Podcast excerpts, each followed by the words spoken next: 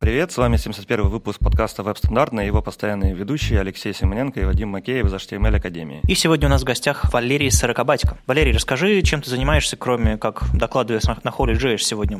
Вот запишемся и отпустим тебя на сцену. Я буду лететь в самолете и что-то педалить в open source.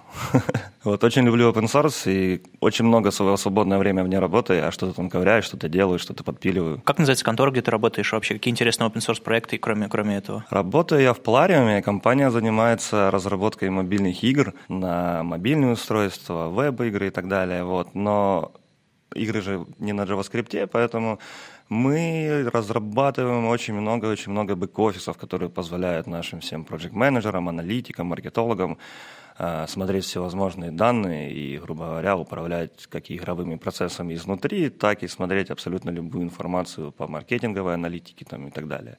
Вот. И у нас по факту сейчас получается порядка 30 бэк-офисов, а разработчиков порядка 16. То есть, ну, это не говорит о том, что мы просто работаем овертаймем.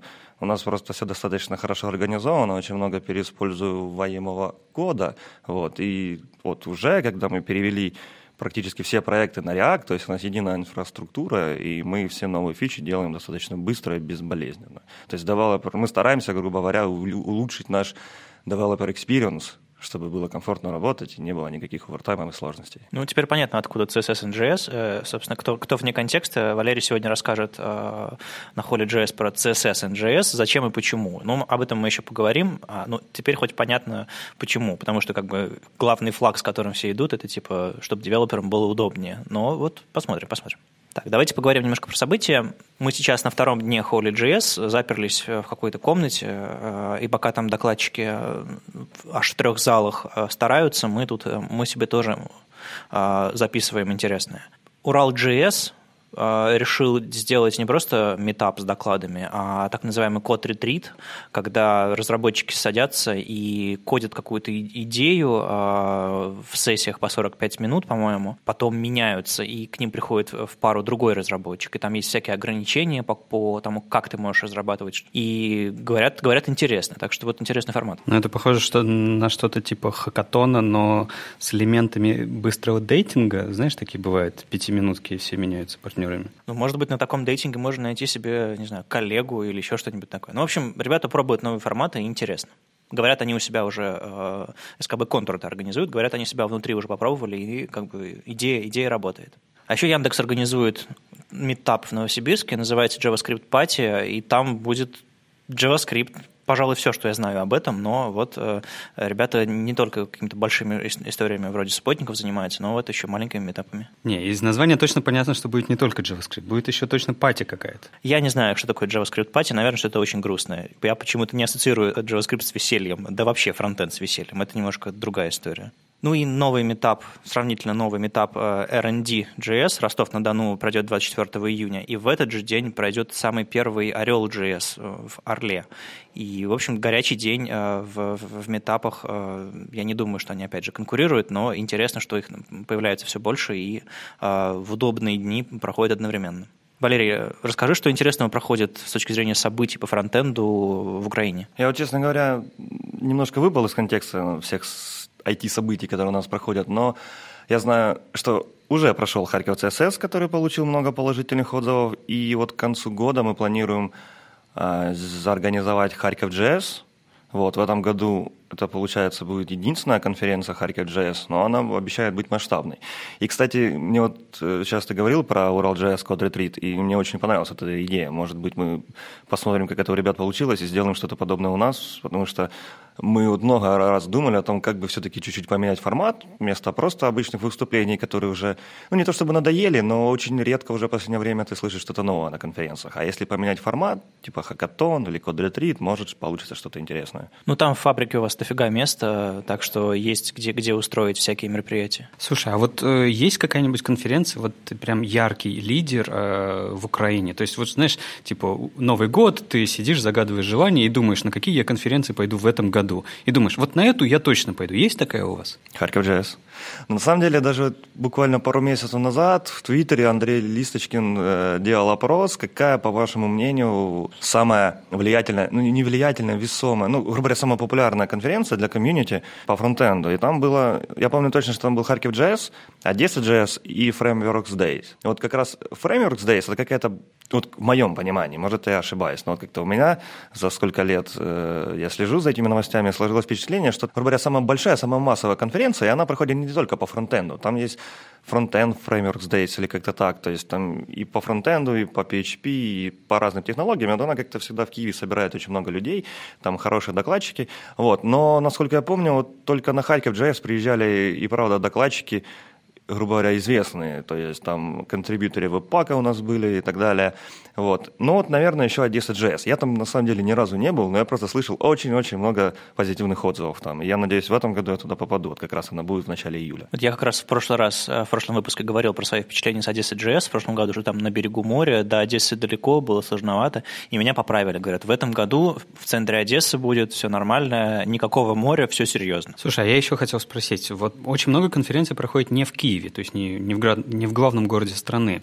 А, это достаточно уникально потому что у нас все-таки большинство конференций старается, стараются проводить именно в Москве. У меня такой вопрос. А какая самая большая по численности конференции вот среди айтишников, как считаешь? Или это вот э, как раз-таки Харьков, Харьков JS? Почему-то хочется сказать Харьков JS, но я не уверен. Может, Харьков CSS даже был. Он как-то вот, я говорил раньше, что когда в том в прошлом году первый раз организовали Харьков CSS, то я вообще не ожидал, что кто-то придет. Ну, потому что я как JS, JavaScript разработчик, я что там думал про, про CSS можно рассказывать. Но я был на этой конференции, я так немножко, блин, да, класс, вот это да, вот это CSS развился. Это не то, что когда я был студентом, там что-то там верстал. То есть это было правда интересно, и очень много людей там было. Ну, вот, к сожалению, я не обладаю там цифрами, сколько людей поприходило, но вот мне кажется, либо Харьков JS, либо Харьков CSS. И, кстати, э, по поводу того, что у нас проходят очень много таких конференций вот именно не в столицах, то вот у нас вот на следующих выходных, 10, по-моему, июня, а, будет конференция в Черновцах. Вот. Э, и на самом деле, вот даже есть там телеграм-чатик, там уже, по-моему, больше 200 человек еще конференция не началась, и билеты уже там sold out практически. То есть, что тоже казалось бы, Черновцы на самом деле очень далеко. То есть, например, мне из Харькова ехать туда часов 12, наверное. Вот. Но это не останавливает, не останавливает людей. У меня очень много знакомых, которые из Харькова, из Киева туда едут. Вот. Там и организаторы тоже известные ребята в Украине. Ну, вот как-то так у нас сложилось.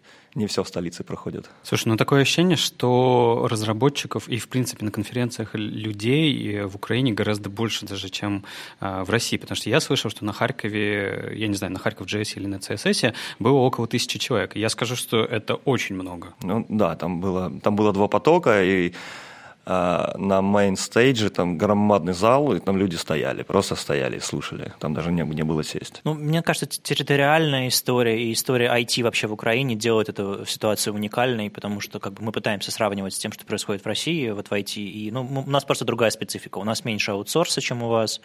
У нас там больше попыток какие-то собственные продукты разрабатывать. И от города до города доехать в России сложнее, расстоянием больше. Но в целом в целом своя специфика, поэтому я вижу много российских докладчиков э, регулярно ездят на конференции э, в Украине чаще, чем они выступают на конференциях в Москве. То есть это, конечно, очень-очень интересно. Там тоже Сережа Рубанов, привет тебе. Только что тоже хотел сказать, что, может быть, э, ну, в Украине, наверное, нам проще, потому что расстояние между городами не такое большое, и нам проще ездить туда-сюда. Но по поводу Харьков JS, я могу, конечно, ошибаться, но это чуть ли, не, наверное, не самая первая конференция по JavaScript вообще в Украине или в СНГ, я не знаю.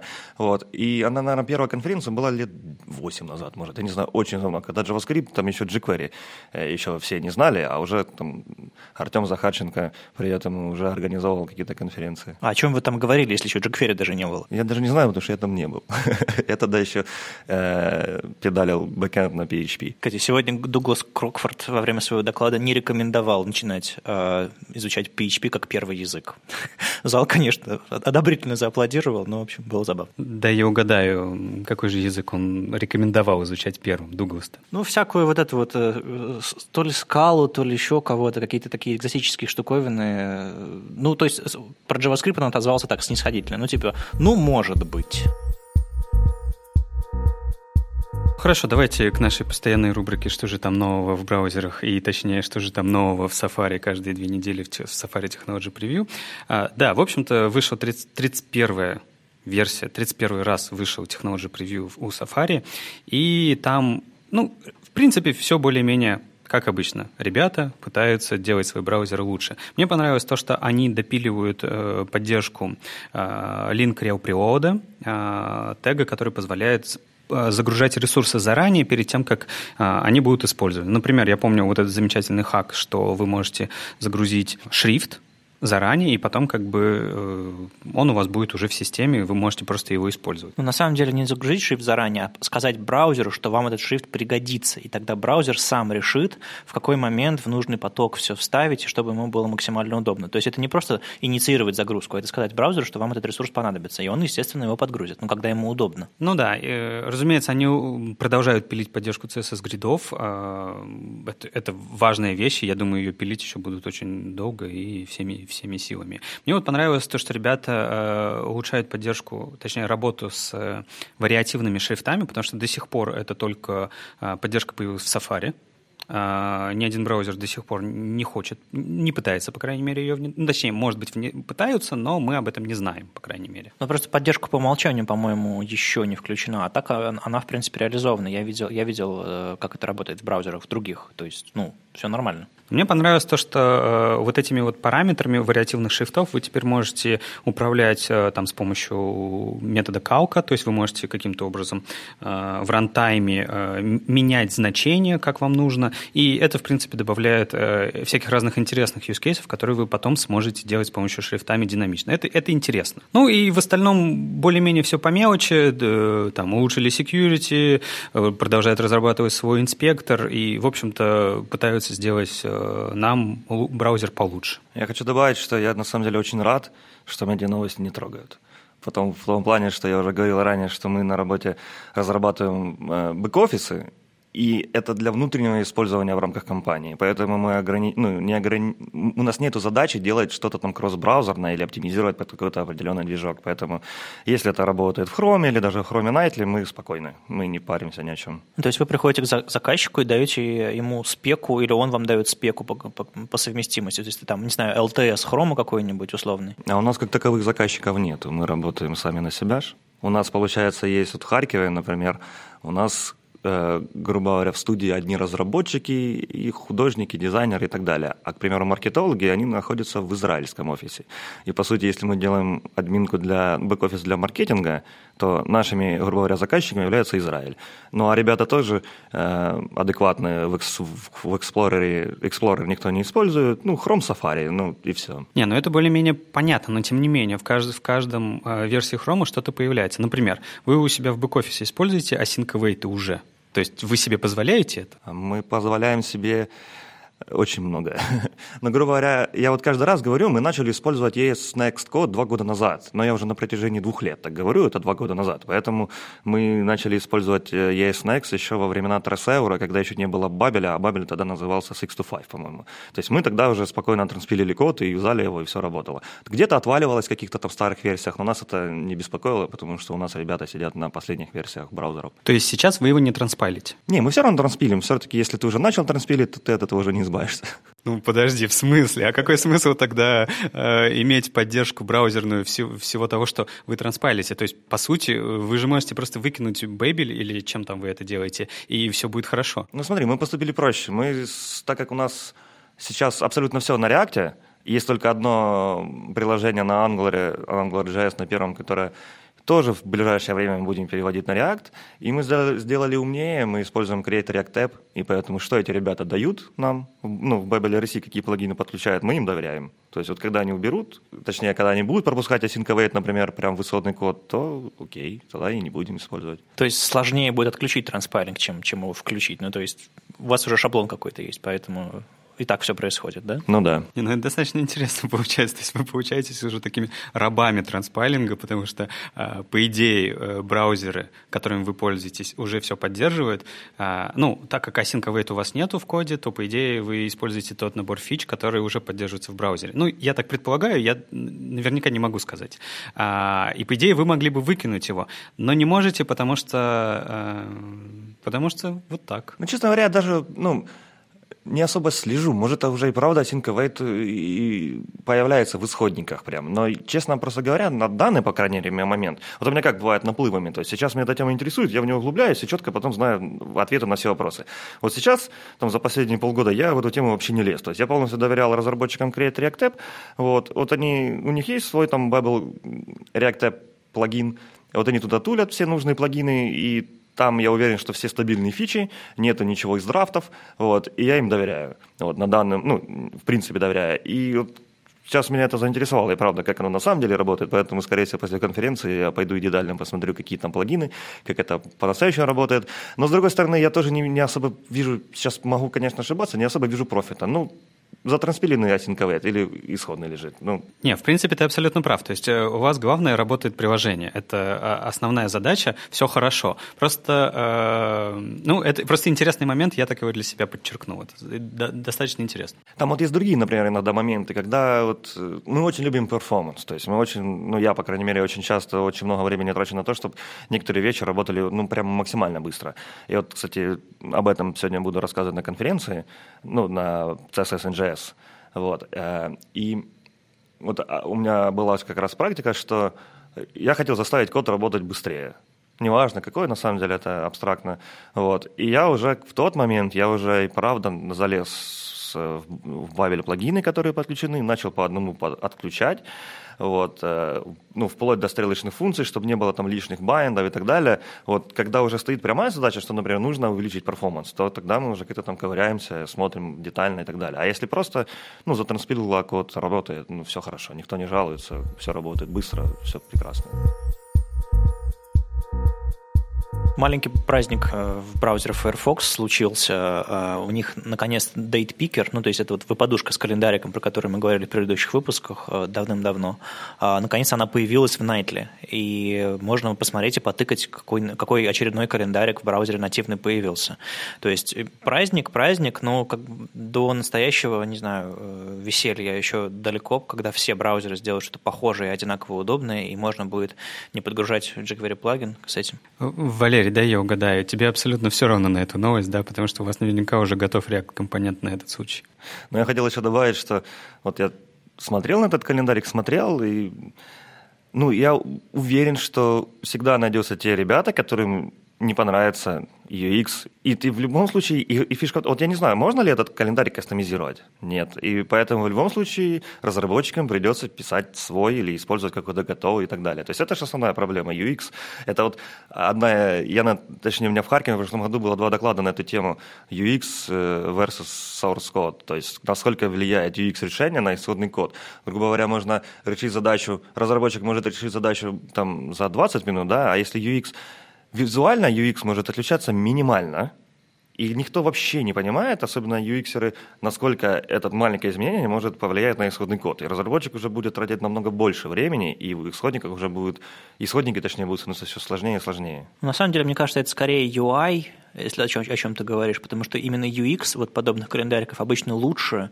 Ну, то есть это не интерфейс, а именно experience, а, потому что, не знаю, они все доступны с клавиатуры максимально, они, там можно стрелочками листать, они выпадают в нужную сторону всегда, не мешают вводить и так далее, там не перекрывают другие компоненты, ну и прочее, прочее, прочее. И, ну и, естественно, используют всякие цвета системные и, не знаю, RTL, Э, направлений и прочее. Ну, то есть, э, чтобы сделать такой компонент хороший, нужно очень сильно повозиться. Поэтому я очень рад, что браузеры делают хорошие нативные вещи. Э, я видел огромную презентацию просто этого компонента внутри Firefox команды дизайнерской там, не знаю, там 50 слайдов с разными вариациями этого календаря, когда дата одна, дата другая, а, полный месяц, там короткий месяц, э, разные письменности. В общем, э, очень навороченные компоненты, они его сделали явно не за 20 минут. Я хочу добавить, что вот я сейчас на него смотрю и вспоминаю, что вот когда мы делали компонент календарика, именно делали, что даже вот э, я несчастлив говорить это слово, потому что зачем делать что-то, что было уже сделано до тебя, у нас было четкий requirement. Должно быть видно, при открытом календаре должно быть, должно быть видно три месяца в, по горизонтали. Справа, крайний правый месяц – это текущий месяц. И слева два предыдущих. И где-то еще должен быть дропдаун, то есть внутри календаря дропдаун, который выбирает э, шорткат типа last 30 days, last week, last month, для периода, например, и уже все, никакой из э, существующих решений, которые были, мы не смогли адаптировать под эти кейсы, нам пришлось писать свой, который без RTL, без клавиатуры, да, но зато, зато им грубо говоря, нашим пользователям было комфортнее именно с, с этим решением. Но я скорее о том, что подобные штуковины, которые разработчики пишут много-много лет, количество изобретенных велосипедов в этой области ну, бесконечное чтобы такие вещи были встроены в браузере, чтобы разработчики, которым ничего не нужно кастомизировать, а просто, ну, блин, календарик, чтобы выпал удобный, чтобы они просто вставили input type date и получили свой календарик. А если вам нужно э, писать что-то кастомное, вот пишите свое кастомное, потому что сейчас кастомное приходилось писать всем, а может быть большинству, э, большинство use cases это все-таки покроет. Вот об этом праздник, я полагаю. Дали бы возможность кастомизировать его, то есть, я не знаю, перекрашивать его, делать другой бордер или что-нибудь, так, что-нибудь в этом духе, потому что а, это тоже бы решило огромное количество задач. А по-моему, компоненты должны выглядеть, как выглядит система. Но это, это мое э, закостенелое мнение.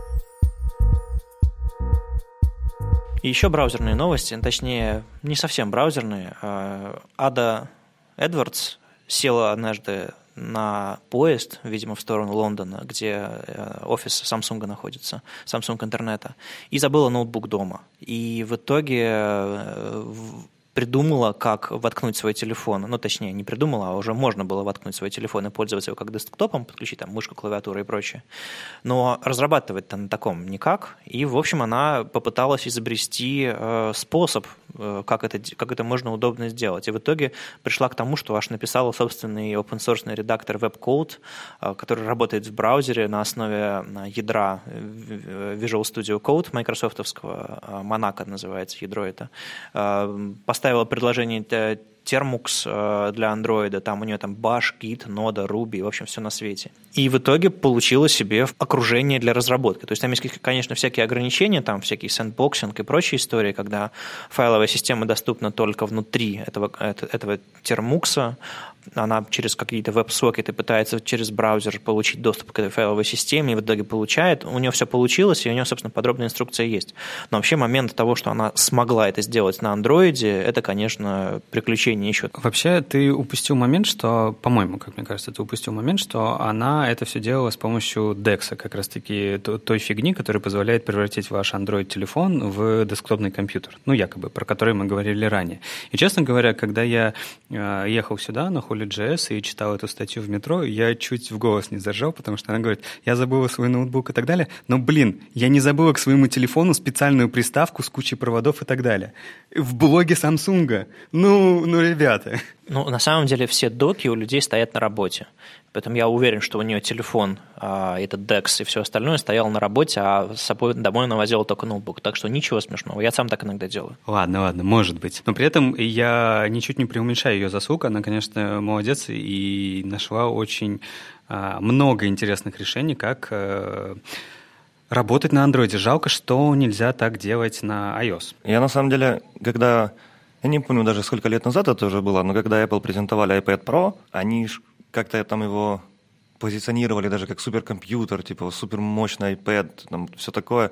Вот. Я на тот момент очень мечтал, чтобы на следующем keynote е они, они представили этот же iPad Pro, но только не с iOS, а с macOS, чтобы можно было там поднять dev-окружение, подключить клавиатуру, тачпад или там Magic Mouse, и чтобы можно было использовать iPad Pro как полноценный ноутбук, для разработки, потому что вот в моем flow работе, в flow работы мне было бы это максимально удобно, когда я просто могу взять экран, пойти на митинг, там что-то посмотреть, даже порисовать пальцем, какие-то диаграммки, схемки и так далее, а потом прийти к себе, включить обратно клавиатуру и дальше педали. То есть в моем понимании это максимально удобно.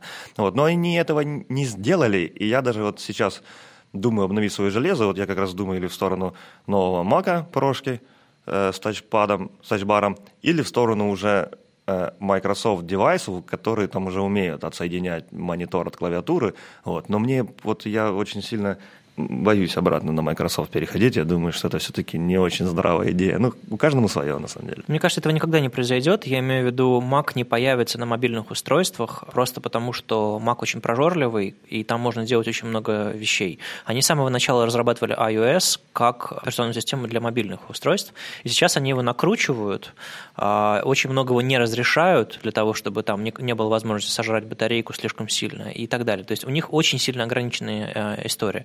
Поэтому если они и выпустят что-нибудь, ну, они, ну, не знаю, они выпустят какой-нибудь Xcode для iPad, и вот в Xcode разрабатывай, нам ведь нужны программисты на Xcode, вот и все. Но при этом э, заметь, что в последнее время они двигают macOS и iOS э, в сторону друг друга. Они все больше и больше раскрывают, они больше всего в macOS добавляют из iOS, э, в iOS добавляют там и возможность, наконец-то, э, input type файлов работающих, которые дают тебе доступ к, к, твоему, к твоей чуть-чуть файловой системе там, и так далее. Мне кажется, вот это вот движение друг к другу, оно идет и будет идти. Разумеется, никогда как мне тоже кажется, никогда macOS в том виде, в котором он есть, не появится на iOS. Но это не значит, что мы не придем к тому моменту, когда iOS будет более-менее готовым для того, чтобы, например, мы, разработчики, могли использовать его в повседневной жизни. Ну и, и у меня еще была одна мысль, связанная с тем, что а, почему разработчикам важно оказаться на мобильных устройствах для того, чтобы ну, начать разрабатывать на них, чтобы использовать каждый день как вот именно окружение для разработки.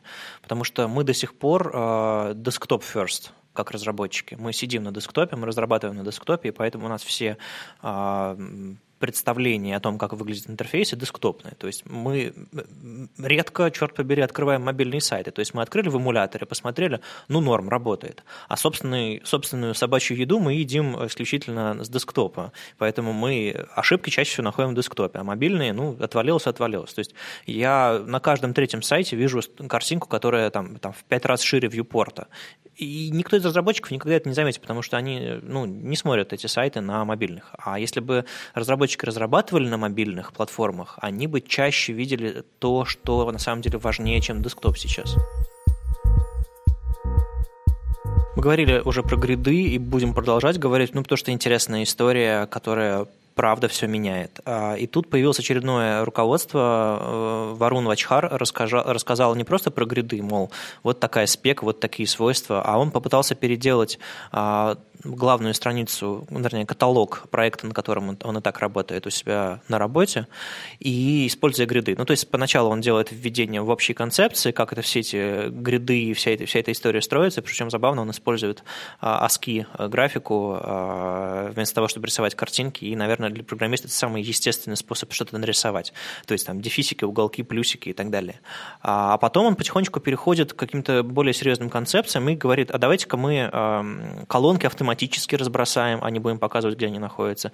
Давай-ка мы попросим браузер изменить алгоритм, а, алгоритм расположения элементов по сетке и так далее, и так далее. То есть он усложняет все вплоть до того, что он там а, прокидывает через калк единицы вьюпорта и а, вычитает там емы из них, и это все передает через кастомные свойства в, в гриды, чтобы они там по этой штуке строились. То есть он наворачивает довольно сильно. И при том он еще не покрывает всю историю грид-лейаута и, в общем, ценности две. Он идет глубоко и еще а, показывает реальный проект, реальную адаптивную раскладку каталога, а, которую, которую он переделывает. И получается очень, очень элегантно и симпатично.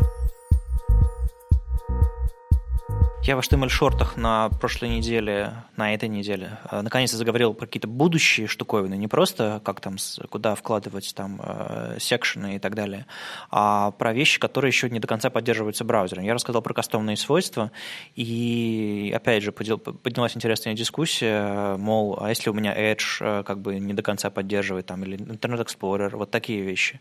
А вот в вашем случае можно вообще ведь не только самый классный JS использовать, еще и как бы, не знаю, все сделать на грядах, все интерфейсы, а еще использовать там, не знаю, все, все самые-самые крутые вещи интерфейсные. Ваши верстальщики, не знаешь, у вас там, не знаю, Flexbox, флоуты, что-то базовое представление о ваших интерфейсах есть? Так как я не верстаю и не особо знаю, как наши ребята все это делают, но, насколько я знаю, на тех продуктах, которые э, внутренние проекты, там все уже сто лет на, фле, на флексбоксах, Мы даже используем, ребята рассказывали, как уже используют в некоторых местах переменные, CSS прям переменные вот эти вот.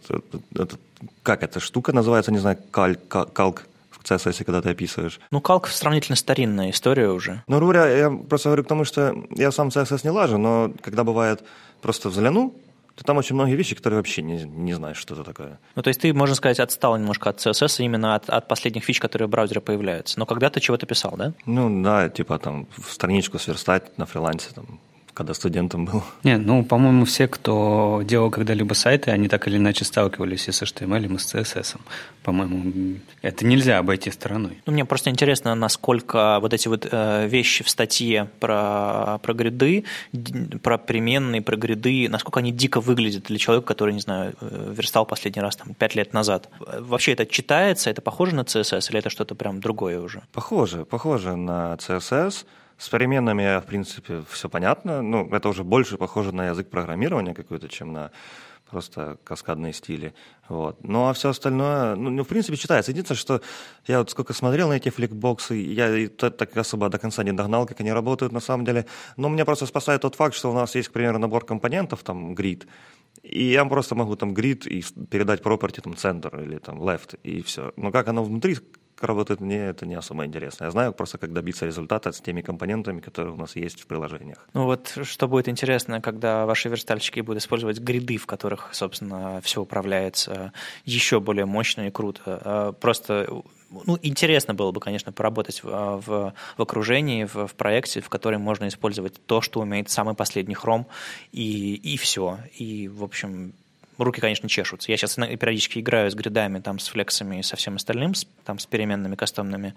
Какой кайф, конечно. Завидую. Ну, просто самая большая проблема в том, что, ну, как насчет CSS не знаю, но с точки зрения JavaScript мы можем переписывать проект чуть ли не каждую неделю, потому что выходит что-то новое, или там какая-то новая библиотека, которая, ну, типа лучше той предыдущей, которую мы использовали. И вот отталкиваясь от своего какого-то перфекционизма, я думаю, все, все, надо все бросать, надо все тут быстро переделать. А по факту, ну какой от этого толк?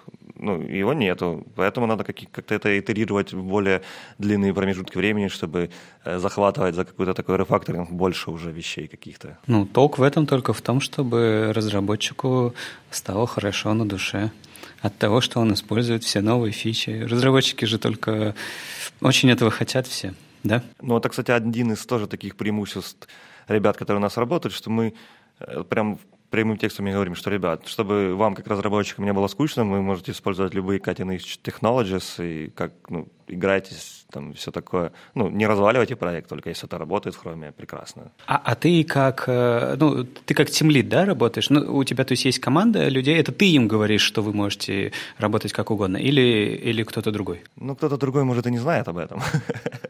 Ну, суть в том, что э, раньше я работал тимлидом в команде, в фронтенд разработки в отделе маркетинга. Вот. Но в течение последние полтора года у меня официальная позиция как software архитект. Но по факту, конечно, да, архитект это слишком такое сильное слово, потому что сам себя не особо считаю архитектором, все-таки еще мал для таких вещей. Вот. Но э, текущий флоу заключается в том, что я либо что-то педалю, либо помогая другим командам решать какие-то задачи. То есть у нас есть какие-то еженедельные там, митинги, еж... ну, раз в две недели митинги с командой, на которых мы обсуждаем текущие таски с точки зрения, не точки зрения пользователя, они не особо меня интересуют. Меня интересует техническое состояние проекта. И вот если ребята говорят, нам нужна такая-то фича, как-то можно ее сделать. Мы уже смотрим, какие есть варианты решения и пытаемся выбрать тот, который будет максимально интересен с технической точки зрения. То есть мы уже давно используем тот же fetch, который в браузере. Ну, там есть одна проблема, да, что его нельзя заканцелить, но это не особо влияет на наш флоу работы, например. И так далее. Очень много. Я сейчас не особо вспомню какие-то там точечные такие решения, но но... А, хорошо, а, а вот можешь ли вспомнить, и вообще бывало ли такое, а, бывало ли так, что вам выходило боком то, что вы э, разрешаете разработчикам экспериментировать с bleeding edge фичами? Я не припомню, если честно. То есть всегда все получалось гладко и хорошо, и никаких проблем? Ну вот прям вот не могу вспомнить, чтобы что-то было такое, что прям вот вообще проблема была. Такого не было. Вот именно с использованием каких-то там cutting edge technologies. Ну, наверное, последний Chrome прощает вот подобные эксперименты, и все, все, все просто работает. Не, у нас один раз был такой момент, что мы сделали, проверяли в Chrome, все-все работает, а потом и забыли посмотреть в Safari. Ну, у нас два основных, по сути, браузера. Chrome и Safari. Firefox, но это на крайний случай мы смотрим в него.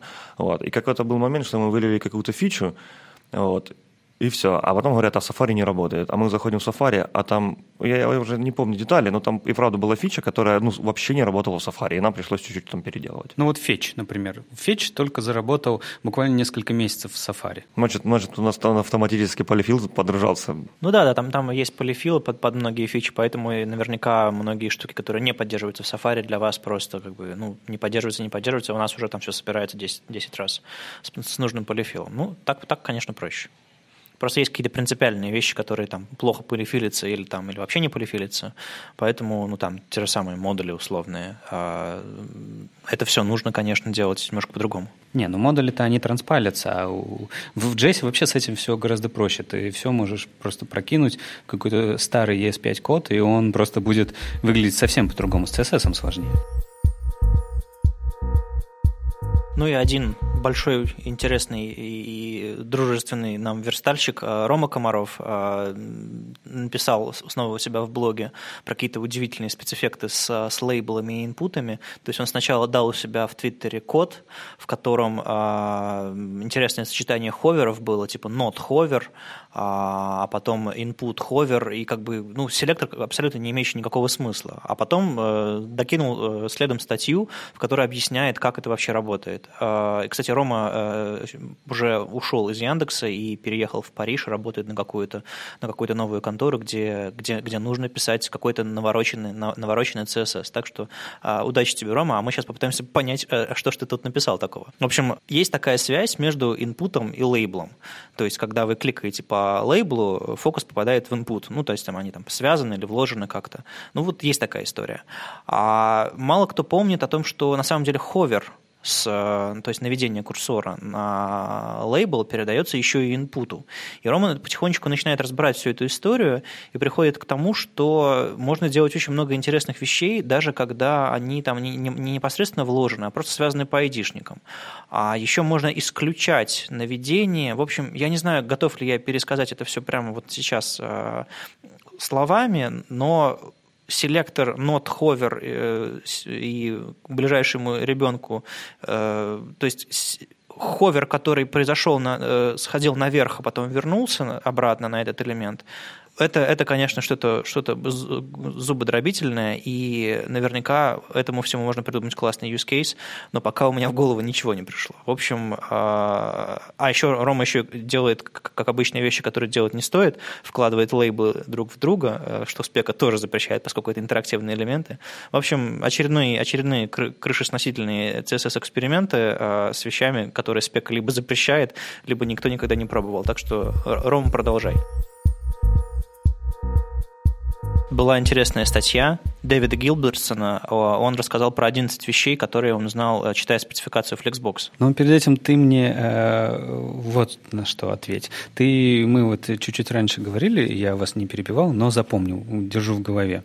А вот теперь раз, спрашиваю тебя. Ты рассказал о том, что ты бы хотел на каком-нибудь проекте попробовать вот все Bleeding Edge фичи, то есть ты бы хотел там последний хром и э, верстать с гридами, переменными и все такое, потому что, э, как ты сказал, тебя это бы взбудоражило там и так далее. А вот Скажи мне честно, когда ты вот сейчас используешь в повседневной жизни фликсбоксы, тебе уже не кажется это чем-то волнующим, взбудораживающим? То есть тебе кажется, что это, ну, Обычная работа флексбокса как флексбоксы, так? Ну, вообще, все еще кажется, потому что я слишком долго вот в этом деле. Я и там и на таблицах верстал, и пиксель, однопиксельные распорки делал, и все такое. То есть как бы я повидал страшного в своей жизни. А, поэтому Flexbox все еще мнится мне чем-то магическим, когда ты можешь просто взять и от, от, отцентрировать по вертикали блок. Э, ну, то есть ерунда, но, но приятно.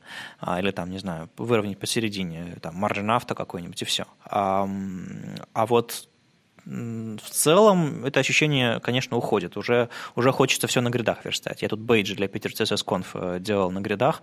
Боже, какой кайф. Я вот просто к этому же веду, что есть ощущение, что, блин, это очень крутая фича, оно такое кратковременное, ты так быстро им насыщаешься и думаешь, ну, как бы, окей, едем дальше. И в JS точно так же, как бы, огромное количество ES6 фич появилось, мы все такие, а, круто, круто, а сейчас как бы, ну, как бы, что, просто работаем. Ну, смотри, когда люди, допустим, переходят с флоутов на флексы, условно, или там с инлайн-блоков на флексы, они по-прежнему продолжают думать флоутами. Они пытаются, не знаю, зафлоутить флексы условно.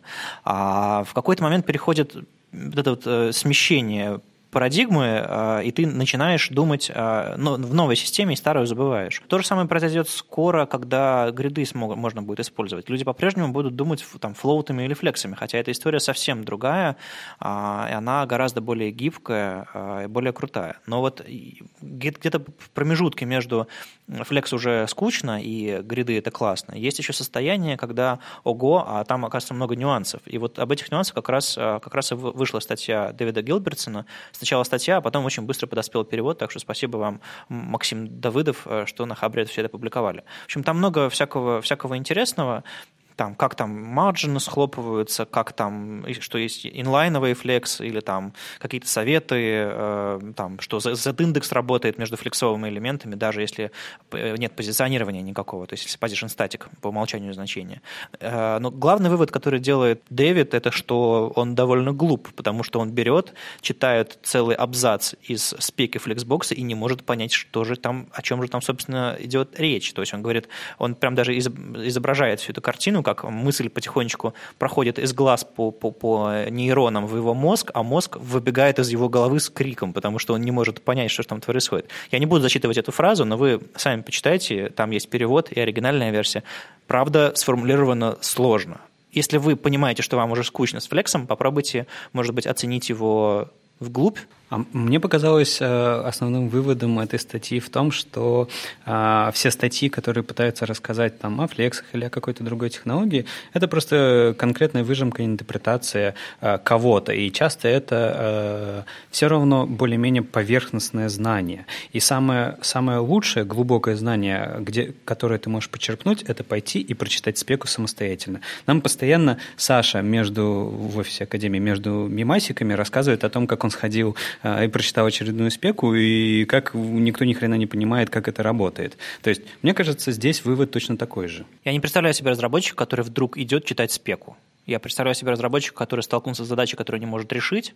У него э, он рвет волосы на голове и думает, господи, почему все такие идиоты? Идет читает спеху и понимает, что это он идиот. Ну, даже вот э, на прошлом Харьков ЦСС Антон Немцов рассказывал.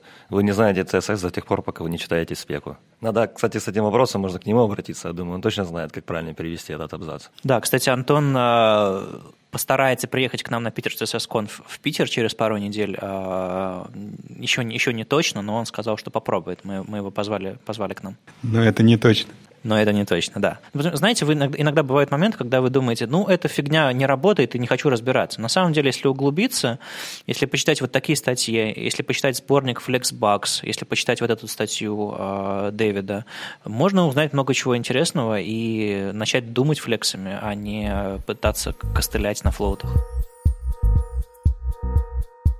Ты немножко заскучал, поэтому к тебе вопрос, тем более мы потихонечку переходим к следующим темам. А вы бэкэнд на чем пишете? Не поверишь, не на ноде. Не на ноде совсем, да? На чем-то, наверное, экзотическом. Ну, вообще нет, .NET самая такая скучная штука. Вот. Но слава богу, что фронтенд команда к этому не имеет отношения. И бэкенд пишут бэкендщики. Вот. И у нас э, есть... Нет, точнее как, у нас есть, вот буквально в этом году появился новый проект, точнее не новый проект, а новый движок.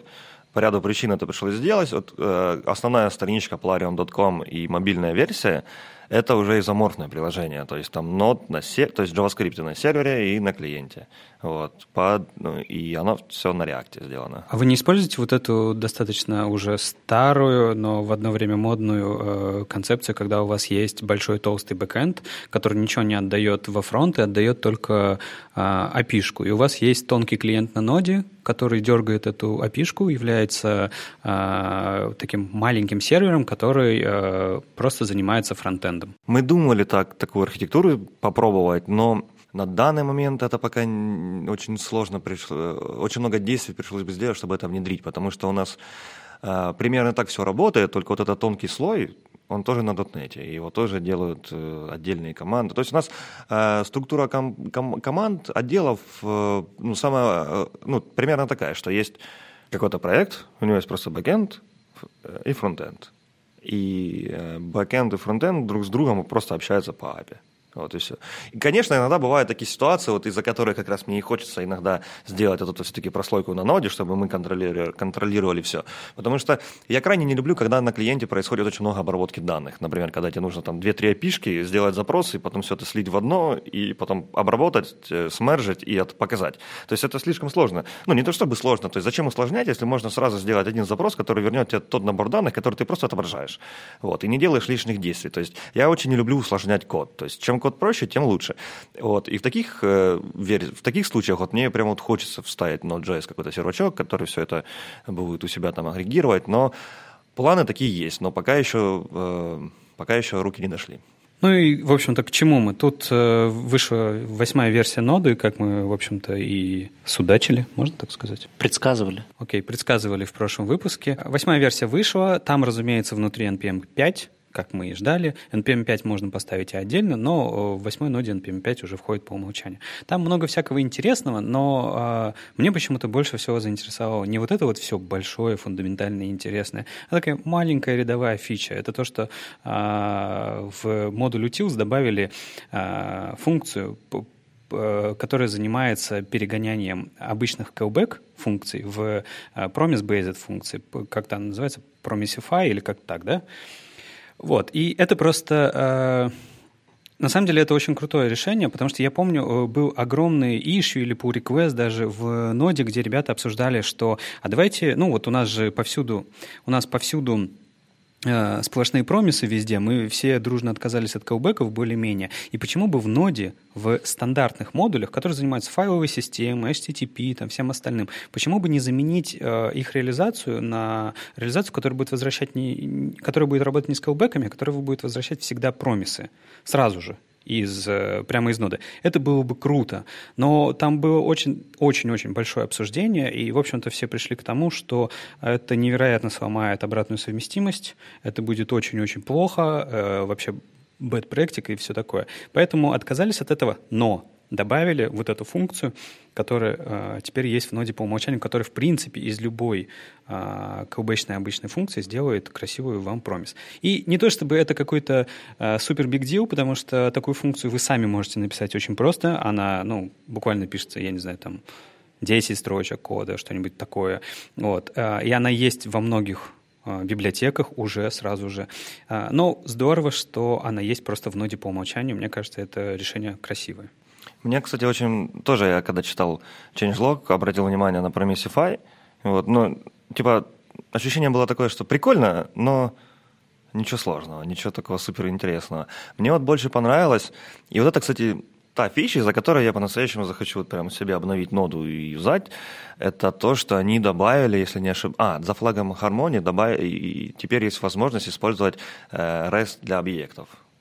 То есть вот я уже настолько привык к этому синтаксису, вот, и когда пишу нот скрипты, мне вот, часто прям его пишу, и мне потом, когда понимаю, что надо запустить этот код, я, блин, и надо или переписывать там на Object Assign или что-то подобное, или запускать под э, Babel Node, а не Node просто, или просто транспилить код, что уже неудобно. То есть вот этой фичи и правда очень не хватало мне. И у нас, кстати, есть один проект, который э, юзает Babel только из-за этой фичи.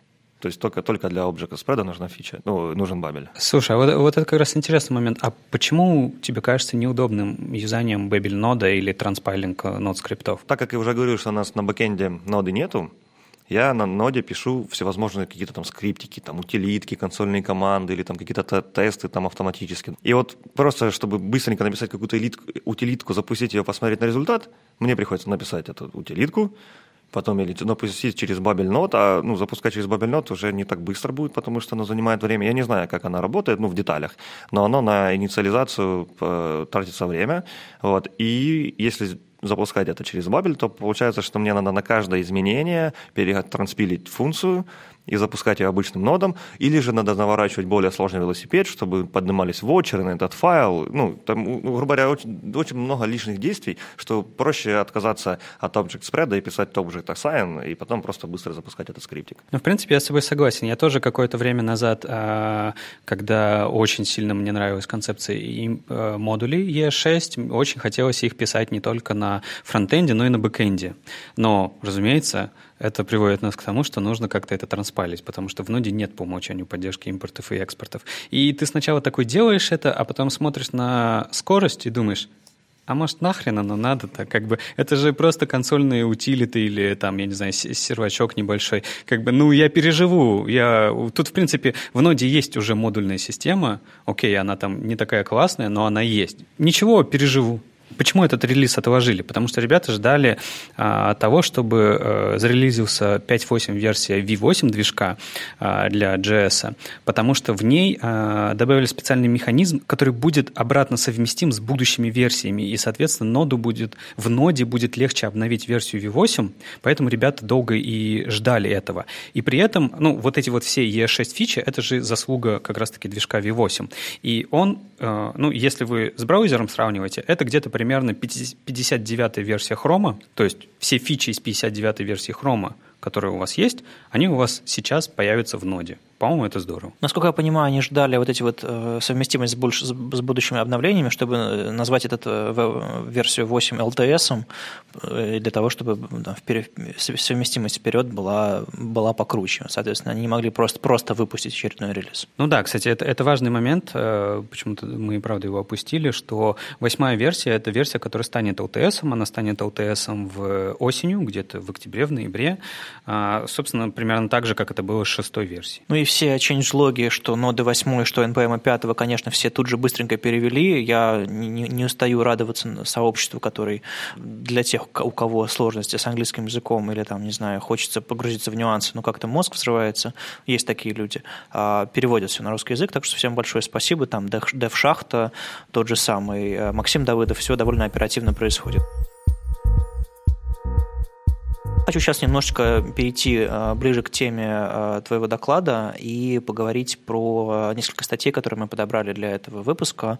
Э, одна из них – планы веб-пака по CSS Workflow, который, который будет в будущих версиях, и вообще зачем это все нужно. Потому что, насколько я понимаю, веб-пак с самого начала планировался именно как история для JavaScript, и CSS там был постольку поскольку. И я, насколько я понимаю, они собираются делать с этим что-то дальше. Ну, честно говоря, я вот эту статью э, не успел прочитать, но у меня тут э, могу добавить э, одну вещь, что в данный момент у меня есть такое предположение, но я тоже, я ни капельки не, не защищаю свою точку зрения, то есть я не говорю, что она правильная, но вот в новых проектах я стараюсь не использовать лоудеры в вот выпаковские, да, вот в принципе. То есть вот, когда выпак появился, мы просто все были счастливы, просто на небесах. Типа, смотри, у нас может быть рядом JavaScript файлик, рядом TypeScript файлик, рядом CoffeeScript файлик. И это все можно, и каждый файл друг из друга можно импортить. Здесь я могу положить картинку, заимпортить ее, а при импорте она положится, положится куда-нибудь в папочку паблик, а мне в коде вернется ссылка на эту. Ну, то есть вообще супер удобно, да? Но ты настолько завязываешься на этот бандль, что если тебе, э, вот как вышел Webpack 2, то есть, чтобы на него перейти, надо переписывать конфиги. И мало того, что, что ты ждешь релиза самого веб-пака второго, ты еще ждешь, пока все эти лоудеры, которые ты используешь, они тоже будут совместимы с новой версией. Вот, поэтому сейчас я пытаюсь, стараюсь так делать, что мы импортим только JS и JSON файлы, ну, те, которые под спеки э, CommonJS, а вот эти вот, э, если нужно, например, CSS-файл какой-то заимпортить, то мы описываем его только в entry, ну, то есть вот в wp-config поле entry, то есть те какие файлы, которые, из которых начинается билд, грубо говоря, рутовый.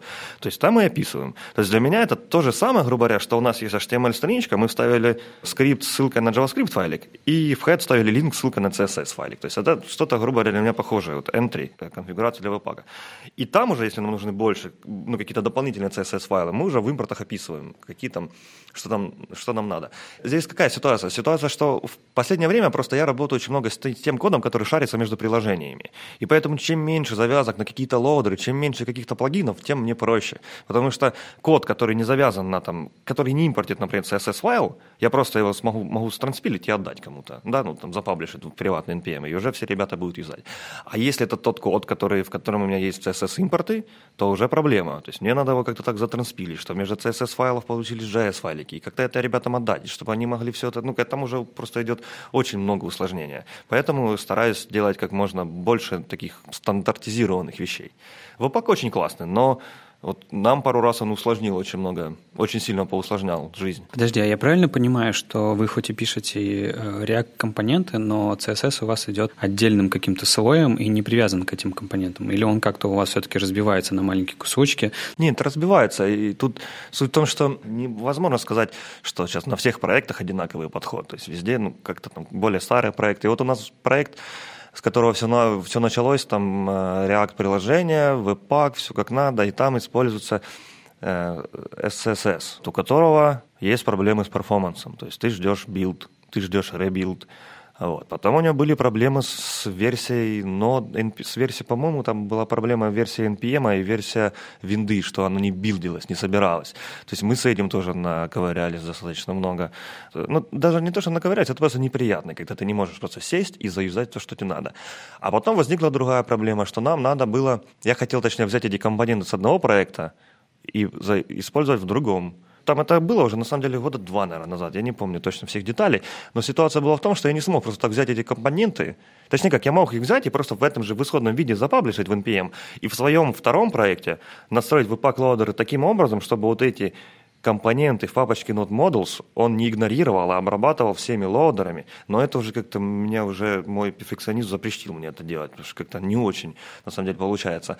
А сбилдить проект с помощью Webpack с JavaScript файлов, которые в себя импортят SSS, у меня на тот момент, там, я сколько-то часов потратил, не получилось. Я на эту идею забил и сделал просто через git сабмодулей. Но это тоже не супер идея, вот, и поэтому для сейчас э, мы как раз с этого и появилась моя заинтересованность как раз CSS NGS, что все-таки если у тебя просто JavaScript файлики, с ними оперировать проще. Если у меня есть кнопка, например, компонент button, которые в нем определены уже все его свойства, я могу просто отдать его куда угодно, и откуда угодно можно подключить, и там уже будет все нужное, что для этого компонента, ну, все зависимости и все нужные элементы уже там будут. Ладно, не забегаем вперед. Э, я тебя еще попрошу продать нам CSS NGS. А я пока хотел поговорить про статью TJ Вантола э, «Любовное письмо для CSS». А, от типичных э, статей, которые защищают CSS-ные подходы, вообще CSS как язык, и что давайте продолжать писать на нем, что он развивается и хороший. Эта статья отличается тем, что это не просто, ну вот, CSS, CSS, я люблю CSS. А это очень интересная история, такой, знаете, э, экскурс в историю того, как CSS э, вообще писался в других средах, точнее не CSS, а стили, способы оформлять разные компоненты. И TJ э, проходится по Java аплетам, показывает код на Java, в который там отдельные компоненты э, оформляются какими-то стилями. Потом он идет э, в современный Android и говорит о том, как вообще это все происходит, как там означаются какие-то, не знаю, условные классы, условные стили, там лейауты какие-то перевозятся. И в итоге он показывает там, как как, как там iOS тоже делает, но в итоге он сравнивает это все с, с выразительностью CSS, именно вот в его синтаксисе, в его, в его возможностях, и дает хорошие причины, чтобы полюбить CSS снова. И вот в этом месте мы задаем вопросом, так почему же, почему же мы делаем похожие вещи, как делает, не знаю, Java, Android и iOS э, в JS сейчас, вместо того, чтобы наслаждаться гибкостью CSS? Вот, вот такая вот провокация. Мне не очень хочется рушить слушать твою провокацию, но у меня чуть-чуть другой вопрос. Я, я прям не могу его не задать. Просто он то, что сравнивает, он же показывает почти э, во всех средах, где вот это вот визуальный, хоть он и показывает код, для этого всего есть э, интерфейсные решения, то есть билдеры. То есть на самом деле ты почти не пишешь вот этого вот э, стилизационного кода ты его выбираешь в кнопочках и так далее. У нас есть вроде как Photoshop, Sketch и так далее, но это не конечный результат, который нам нужен. Почему у нас до сих пор не появился инструмент интерфейс билдера, который нам генерит а, специальные файлы с оформлением, которые, например, потом а, ребята, которые JavaScript-программисты, спокойно берут себе и используют в своих компонентах. Ну, потому что веб больше, шире и он гораздо многограннее, чем, чем интерфейсы операционных систем. И в вебе очень многие идеи появляются сначала, а потом уже оказываются внутри э, нативных платформ. Ну, хорошо, а возьми мобильные приложения для iOS, например. Это же просто ад, сколько там всего. У них же один и тот же интерфейс, который а, там, то есть там даже есть какого-то рода адаптивность, то есть он расширяется, уменьшается, переворачивается, горизонтальный, вертикальный вид и так далее. Интерфейс весь перестраивается и визуально в том числе. То есть может быть, нам тоже следует что-то такое делать? Ну, у них там это называется автолейаут, и я, кстати, об этом рассказывал дизайнерам а, недавно на дизайн-просмотре, и автолейаут по сравнению, не знаю, с флексами и с гридами, это такая головная боль, так что я бы даже не сравнивал. Ну ладно, э, возвращаемся к провокации. Зачем нам э, смешивать все вместе в, в худших традициях, там, не знаю, интерфейсных э, Java, э, аплетов э, в CSS и JS? Продай-ка нам. Так, а при чем здесь смешивать, если у нас э, есть уже язык JavaScript, в котором можно все это делать, описывать? Зачем еще куда-то в CSS бегать? Но просто суть в другом. Я вот так просто сказал продать, а я вот просто настолько с этой конференции готовился, что я сейчас даже не знаю, с чего начать. У меня столько всего, столько всего, знаешь, и я не знаю, как так вот стрельнуть в точку прям. Вот. Я могу просто сейчас вот э, порекомендовать статьи, но я не знаю, как сейчас это сказать про них, чтобы их было легко найти. А знаешь, мы просто дадим ссылки на то, что ты э, можешь порекомендовать в, в описании к нашему подкасту, и все, конечно, смогут покликать. Да, у, у, тут три будет статьи. Первая статья – это рассказ о том, как ранее разработчик говорил, что я никогда в жизни не буду использовать CSS NGS, а теперь он говорит шесть причин, почему я был неправ. Другая статья от э, э разработчика CSS модули, если не ошибаюсь. Вот, то есть статья называется Unified Styling, Styling Language. Вот. Она очень большая, на медиуме, на медиуме у нее более полторы тысячи Марк Далглиш, да, он недавно выступал с, с, с докладом на, на JS-конфе в Берлине, и вот сейчас э, опубликовал статью. Как раз про, про нее очень много всего говорят, а, и, по-моему, по-моему, уже появился перевод, но я могу ошибаться. Вот, и здесь все это как раз очень, как бы, ну, ее много информации, то есть, прочитав ее, не факт, что кто-то поведется, потому что слишком много всего, надо больше времени, чтобы это переварить. Вот. И есть еще третья статья, которую писал я. Я не могу сказать, что она полезная, но я писал, я описывал, то есть мы, грубо говоря, забегу чуть-чуть вперед, CSS NGS подход юзаем э, свой. То есть небольшой велосипед у нас есть. И я в этой статье описывал, за почему все-таки я сделал свой велосипед, учитывая, что сейчас есть порядка 40 других решений. А можешь рассказать примерно про ваш велосипед и чем, чем он лучше, чем другие велосипеды? У него 8 колес или... Я не могу сказать, что он лучше, например. Я, говорю, я могу сказать, что с точки зрения developer experience он решает все задачи, поставленные нами. То есть он, он вам для вашей работы подходит лучше всего. А вы его отдаете в open source это, или это чисто ваше внутреннее решение? Да, он есть в open source. Там 40 GitHub звездочек, по-моему. А у него есть название? Рокки. На самом деле это просто имя моей собачки. Называем open source проекты в честь домашних животных. Ну, хорошо, давай так, чуть-чуть скажу преимущества давай, CSS NGS подхода. Почему мы все-таки начали использовать? Во-первых, как уже говорил ранее, у нас очень много повторяющего кода. То есть, и в основном это компоненты. И то есть, если у нас CSS э, описан внутри JavaScript, то мне достаточно просто этот файлик транспилить, чтобы другие команды могли его подключить. То есть не нужно будет манипулировать CSS-файлами. То есть тебе не нужно думать, куда же и как же мне подключить CSS-файл, Тебе нужно будет просто заимпортить JS-файл, и который уже, в котором все будет. Плюс там другая есть проблема. Например, мы раньше использовали, использовали React Toolbox. Это библиотека компонентов, которые реализуют материал дизайн. И там была ну, баг, то ли баг, то ли фича, можно назвать это как по-разному, чтобы эта библиотека завелась, это было раньше, сейчас они по-другому уже работают, это было раньше, года два назад.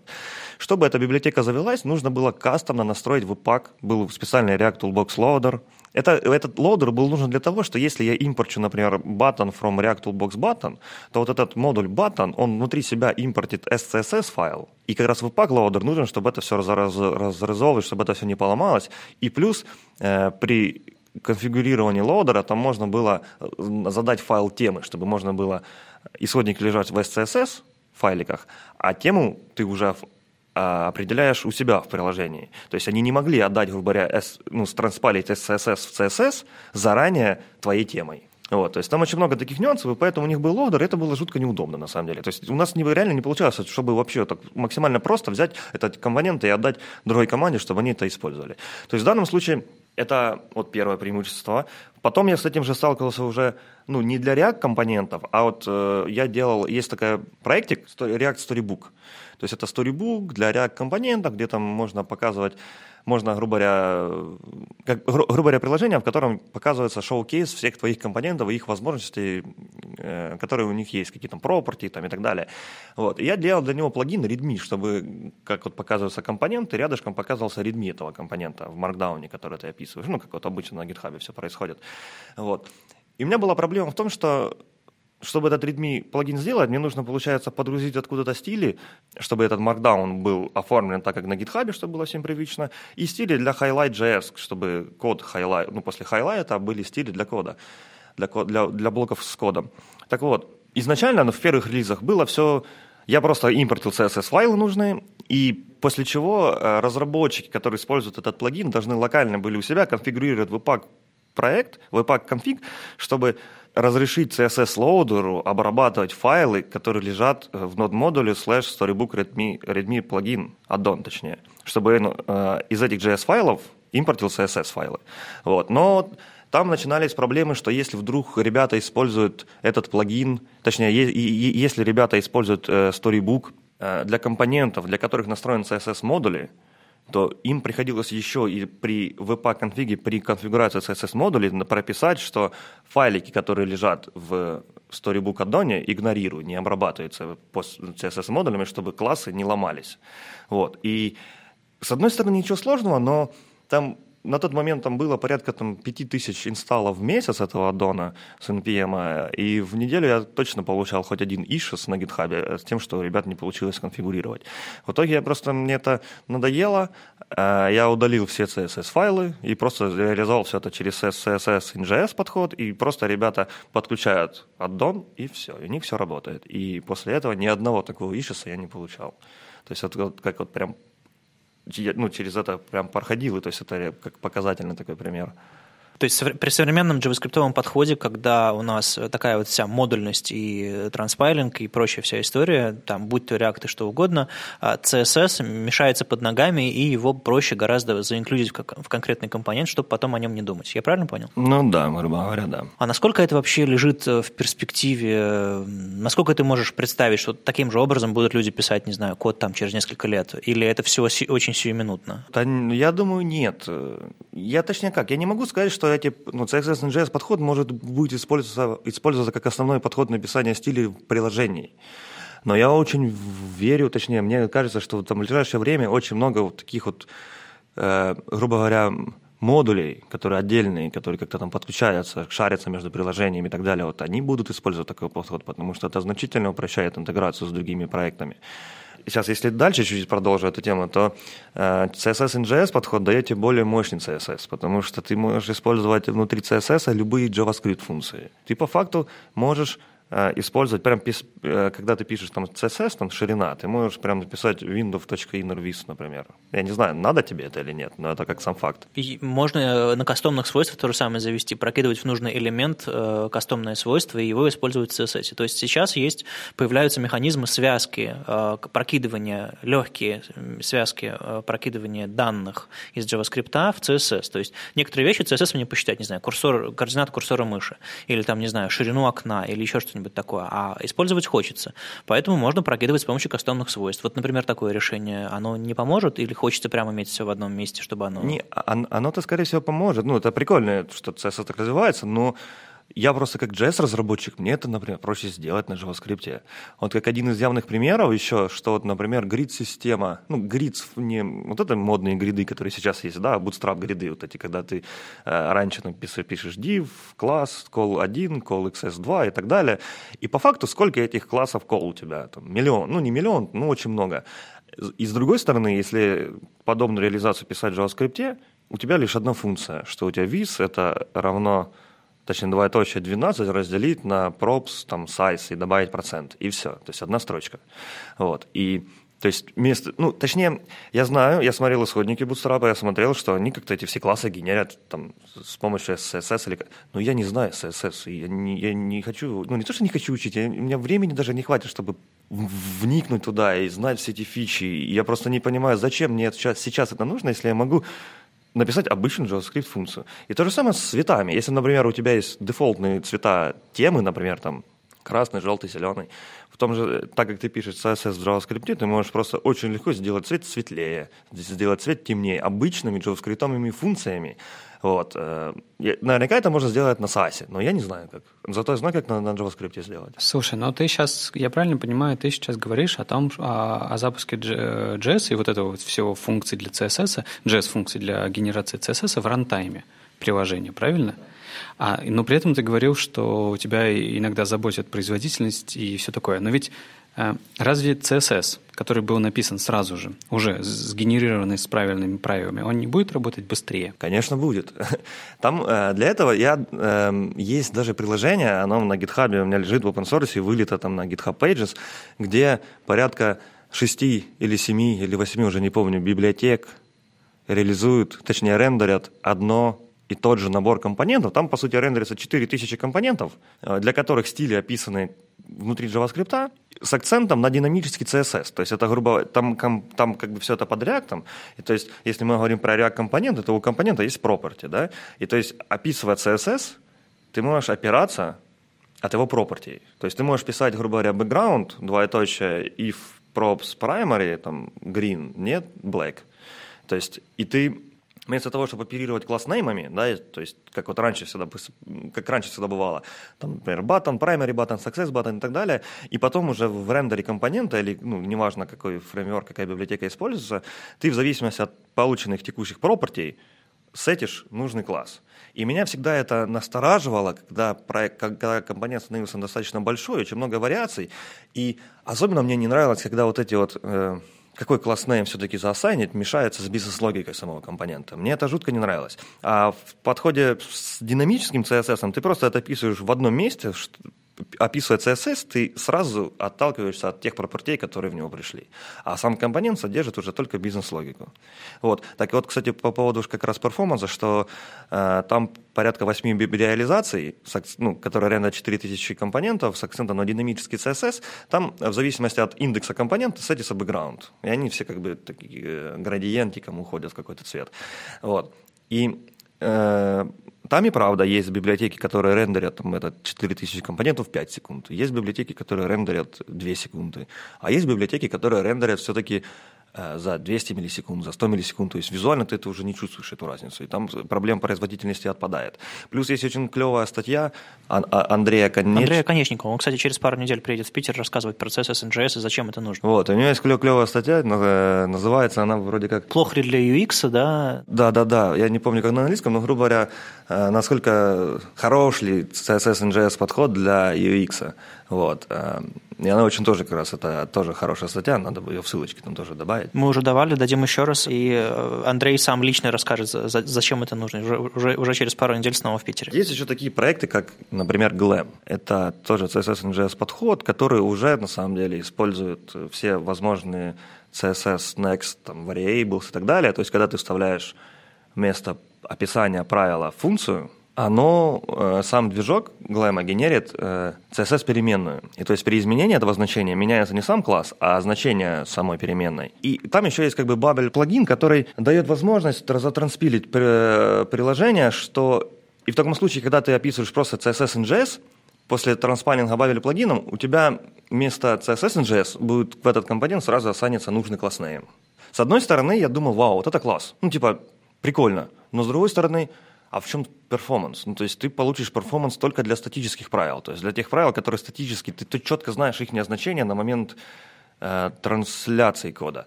Но э, в моем видении CSS-in-JS дает громадное преимущество как раз в динамических свойствах, когда ты можешь писать CSS вместо CSS правила описать какую-то функцию, которая уже, например, которая зависит уже от пропертей компонента. Вот. Ну, так, так в таком случае уже Babel плагины или там препак или еще что-либо уже никакой бонусов только в данном подходе э, не предоставит. Какое твое личное предпочтение? Писать э, CSS на синтаксис каких-нибудь, не знаю, там, э, в литералах каких-нибудь э, или э, писать вот чистый уже JS без всякой, этих, без всякой ерунды? Не, мне нравится как раз template literals использовать, потому что это на самом деле больше привычно и больше похоже на CSS все-таки. Потому что в объектах, вот мне не нравится писать в стиле, ну, CSS JS, там есть много реализаций, которые описывают стиль в объектах. По-моему, это JSS называется. JSS, файла, очень много, гламур. Мне этот подход не нравится, потому что мне очень, честно, бесит писать двоеточие, кавычка, запятая, ну, то есть вот это личные символы. И в то же время, например, для меня, как не для версальщика, я очень много чего не знаю, как сверстать, я не могу просто взять Stack Overflow, скопировать и вставить. То есть у меня это уже не работает.